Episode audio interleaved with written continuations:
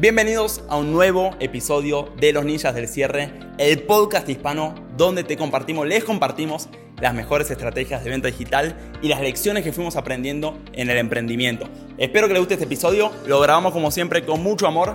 Si te gusta, suscríbete, compartilo y sin dar más vuelta, arranquemos, démosle play.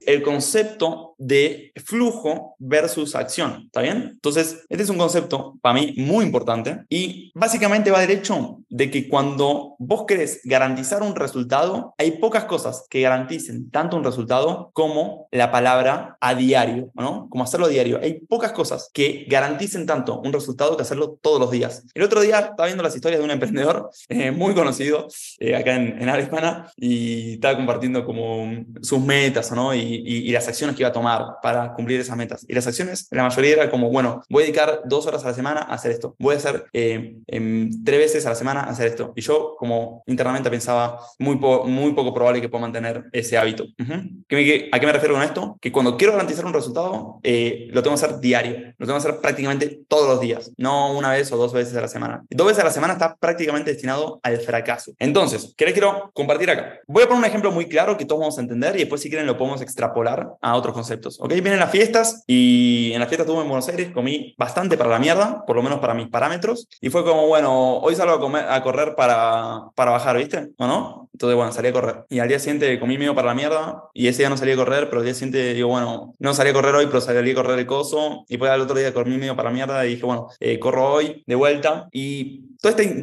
estaba intentando como compensar una acción por otra. Eh, bueno, como medio para la mierda, intento compensarlo saliendo a correr, ¿o no? Era como, e, e, era un juego de balance. Hago algo mal, bueno, hago algo un poquito mejor, hago algo mal, hago un poquito mejor, y en el resultado global te sentís medio para la mierda. Entonces, comparado a cuando tomas una decisión y decís, bueno, por los próximos 14 días, este no es una recomendación, simplemente es lo que yo hago es no como más carne y salgo a correr todos los días, ¿verdad? Entonces, es imposible que yo no recupere el físico si hago eso todos los días, ¿ok? Es, es imposible que no recupere el físico si hago eso todos los días. Entonces, por ejemplo, para un vendedor, el vendedor ¿qué hace? Dice, bueno, voy a ver si vendo hoy, ¿ok? Entonces se levanta ese día, va a hacer unas llamadas y al día siguiente es como, bueno, sí, estoy medio desmotivado porque ayer no cerré nada, entonces voy a organizar y voy a pensar, voy a meditar. Eh, qué quiero hacer con mi vida y etcétera. Entonces, ¿qué lo quería hacer el vendedor? Para tener resultados es, mira, durante las próximas 20 días voy a estar contactando a 60 personas todos los días, ¿va? Y me hago un Excel y todos los días pongo la cantidad de personas que contacté hoy. Durante todos los días voy a estar siguiendo esa métrica y le voy a estar dando, voy a generar un flujo de actividad, que ese flujo de actividad casi por definición me va a garantizar el resultado. ¿Está bien? Entonces, ¿qué le estoy mostrando acá? Le estoy mostrando la diferencia entre intentar, a mí me gusta visualmente verlo como, como el seguimiento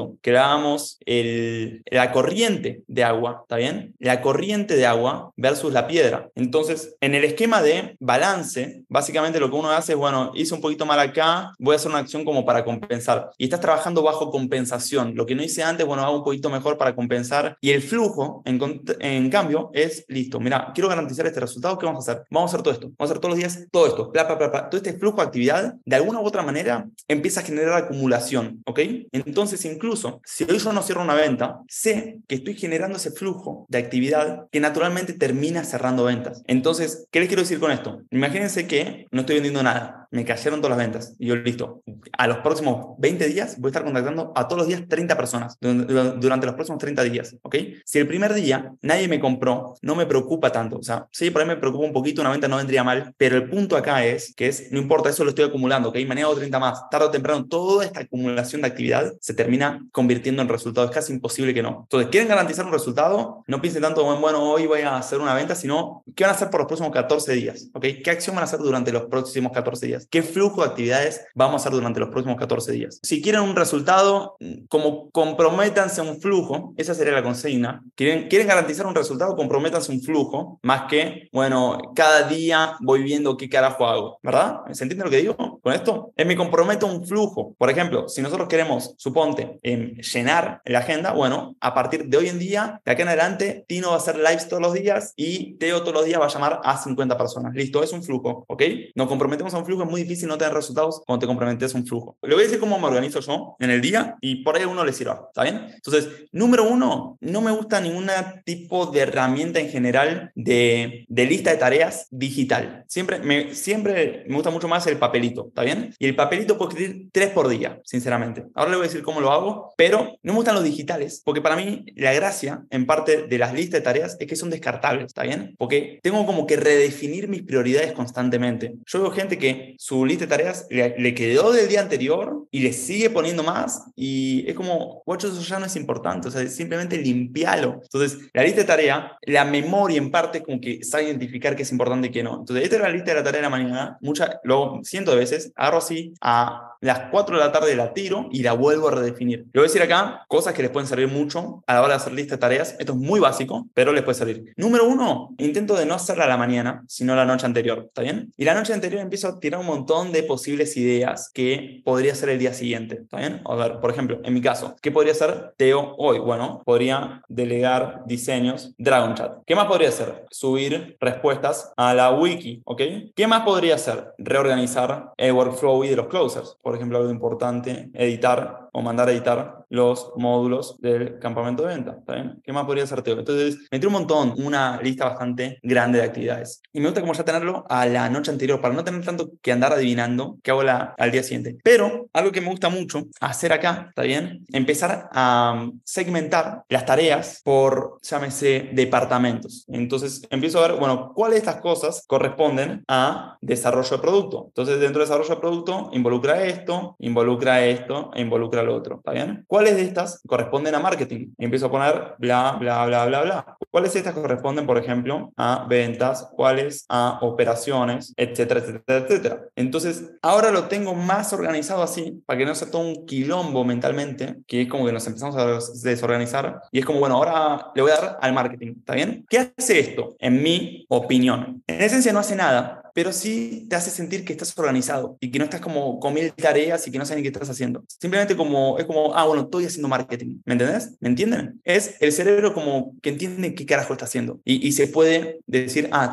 estoy en esto. O a veces, si estás como en un montón de tareas, que las tareas son muy diferentes las unas a la otra, y por ahí incluso algunas son más urgentes o bla, bla, bla, que la otra es como el cerebro no sabe qué está haciendo, pero que le puedo poner una etiqueta de, ah, estoy trabajando en marketing, se queda tranquilo. ¿Me siguen? Y, reduce un poco, entre comillas, la, la ansiedad mental. Entonces, esto es algo que yo muy seguido, muchas veces hago dos listas, ¿no? Primero tiro toda una lista y después esa lista la organizo segmentadamente y la lista anterior la tiré. Para mí, soy un fiel creyente de tirar listas de tareas, tirarlas y reescribirlas y reescribirlas. Lo mismo con, con las metas. Yo el otro día mostraba mi, mi cuaderno de metas, ¿no? Y Gran Cardón dice lo mismo, que es las metas escribirlas y reescribirlas y reescribirlas en contraste a en escribirlas una vez en tu cuaderno y leerlas, ¿está bien? ¿Por qué? Yo recomiendo escribirlas a leerlas, porque cuando vos las escribís es como que la estás redefiniendo y es, bueno, esta sabes que se va, ya no me importa tanto. Y esta se queda. Ya cuando las lees, por ahí te estás estancando en algo que vos deciste en el pasado. Y estás leyendo por el simple hecho de leer. Entonces lo que me gusta a escribir es como que estás redefiniendo y a veces le cambias el orden y estás proactivamente volviendo a definir, en este caso, tu meta o en la productividad tu tarea. Voy a hacer una distinción muy básica entre tipos de tareas. Esto es sumamente básico, pero les puede salir. Entonces, y veo gente que lo hace mal. Esto. Hay tareas terminables y tareas no terminables, por, por lo menos en el día, ¿va? Entonces,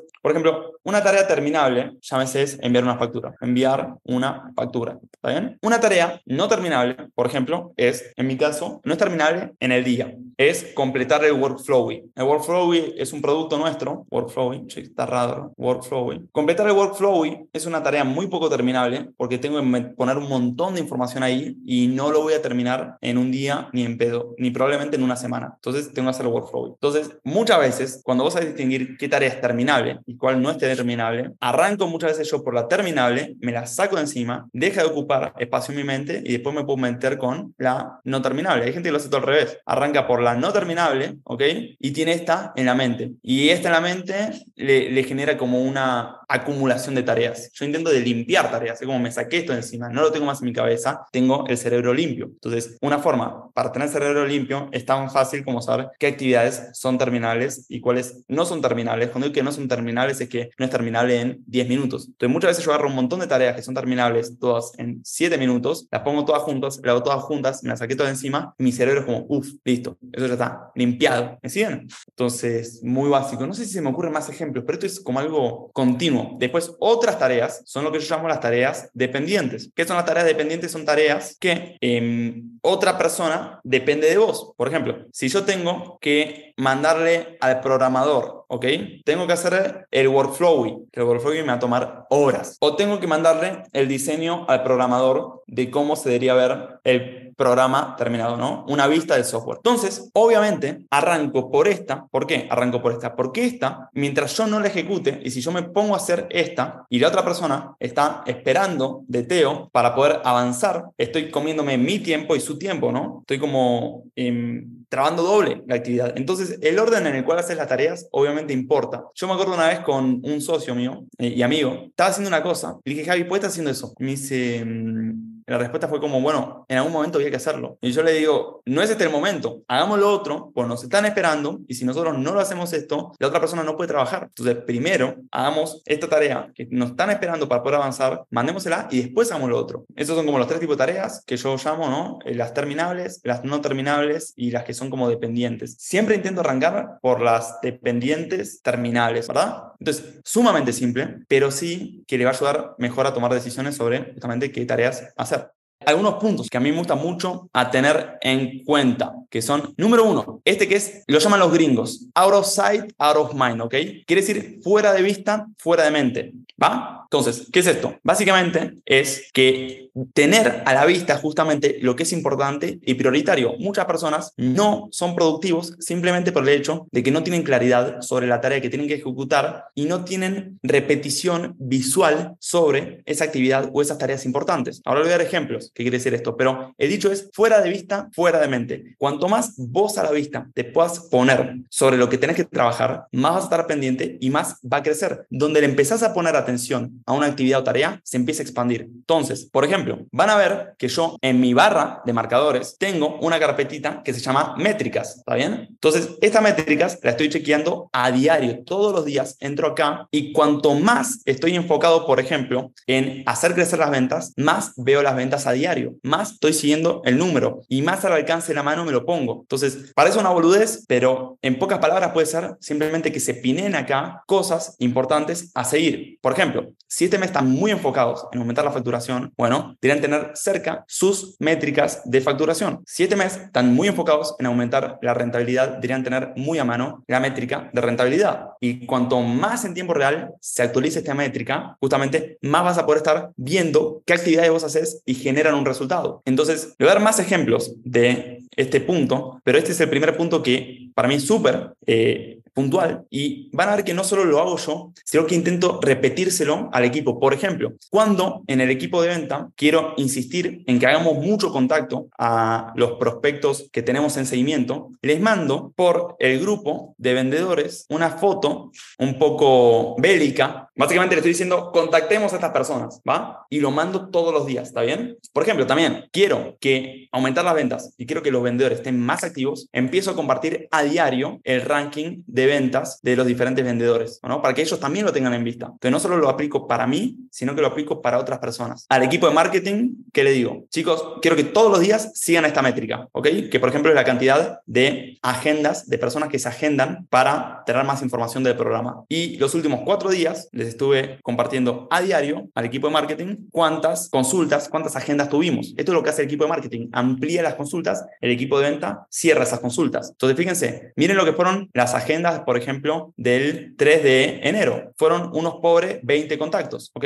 ¿Cuáles fueron las del 4 de enero? Fueron 30 contactos, subió un poquito. ¿Cuáles fueron las del 5 de enero? Fueron 68 contactos, ¿ok? Aumentó bastante. Entonces, ¿qué empiezo a hacer? Cuando le empiezo a poner foco en una actividad, empiezo a que esa actividad esté más en la mente mía y en la mente de todos. Entonces, empiezo a compartir más ese número, lo empiezo a hacer más repetido para mí y para todos. Y obviamente eso implica ponértelo más al alcance de la mano, que estés más disponible. Le voy a dar más ejemplos. Por ejemplo, yo me acuerdo, le voy a dar otros ejemplos, que yo juego mucho con el fondo de pantalla, ¿ok?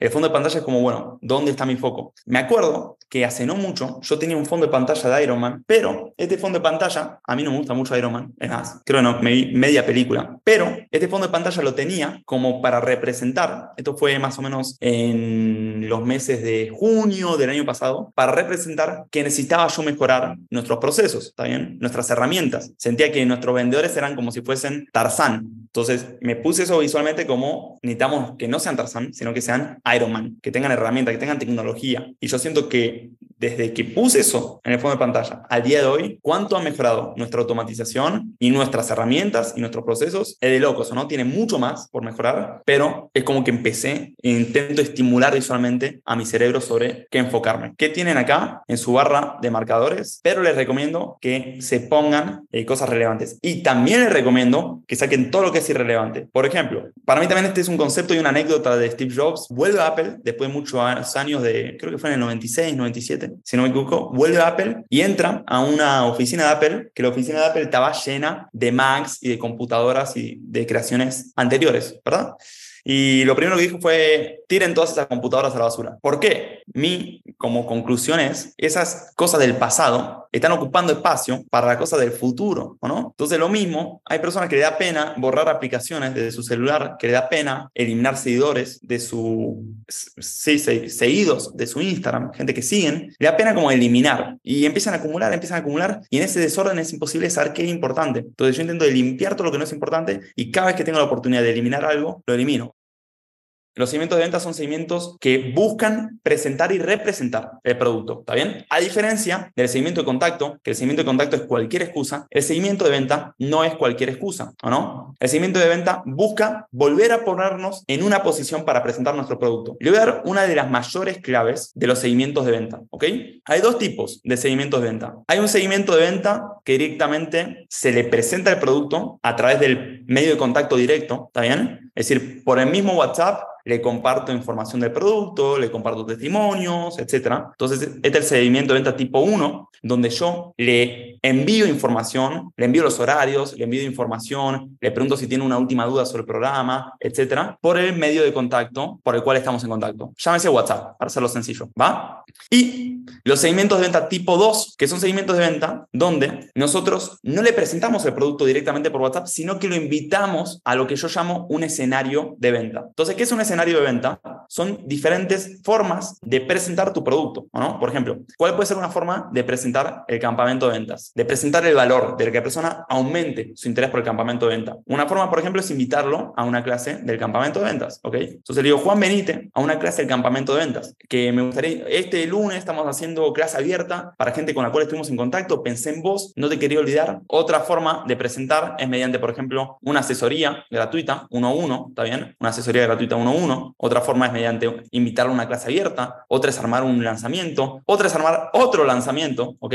De hecho, este es un, un, pequeño truco en el cual vos presentás tu producto a través de diferentes entrenamientos. No sé si lo vieron, Gran Cardón hace eh, webinars gratuitos donde vende todo el tiempo. Eh, los webinars siempre trae invitados diferentes, siempre toca, toca temas ligeramente diferentes, sinceramente, siempre son muy parecidos, pero lo que les quiero decir es, ustedes pueden empezar a crear diferentes escenarios donde presentan su producto a través de diferentes presentaciones o narrativas. Por ejemplo, nosotros habíamos hecho en su momento un entrenamiento donde compartíamos llamadas analizadas y vendíamos el campamento, ¿está bien? Se hizo llamar eso el lanzamiento analítico de ventas, ¿va? Ese fue uno, por ejemplo. Hicimos otro que era más bien de mentalidad. Entonces creamos un entrenamiento de mentalidad para vendedores donde terminamos vendiendo el campamento de ventas. Hicimos otro, ese fue el Closers on Fire. Hicimos otro que era el Mastery en Ventas, donde mostramos todas las partes del proceso de venta por encima y después vendíamos el campamento de ventas. Y ahora estamos haciendo otro que tiene que ver más con em, generar ingresos digitales, muy atado a los otros, pero con, con otras estrategias. Entonces cada uno tiene como su propia dinámica. ¿Me, ¿Me siguen? Entonces son diferentes escenarios y diferentes oportunidades de presentar tu producto. Entonces fíjense cómo estos son escenarios de venta, ¿va?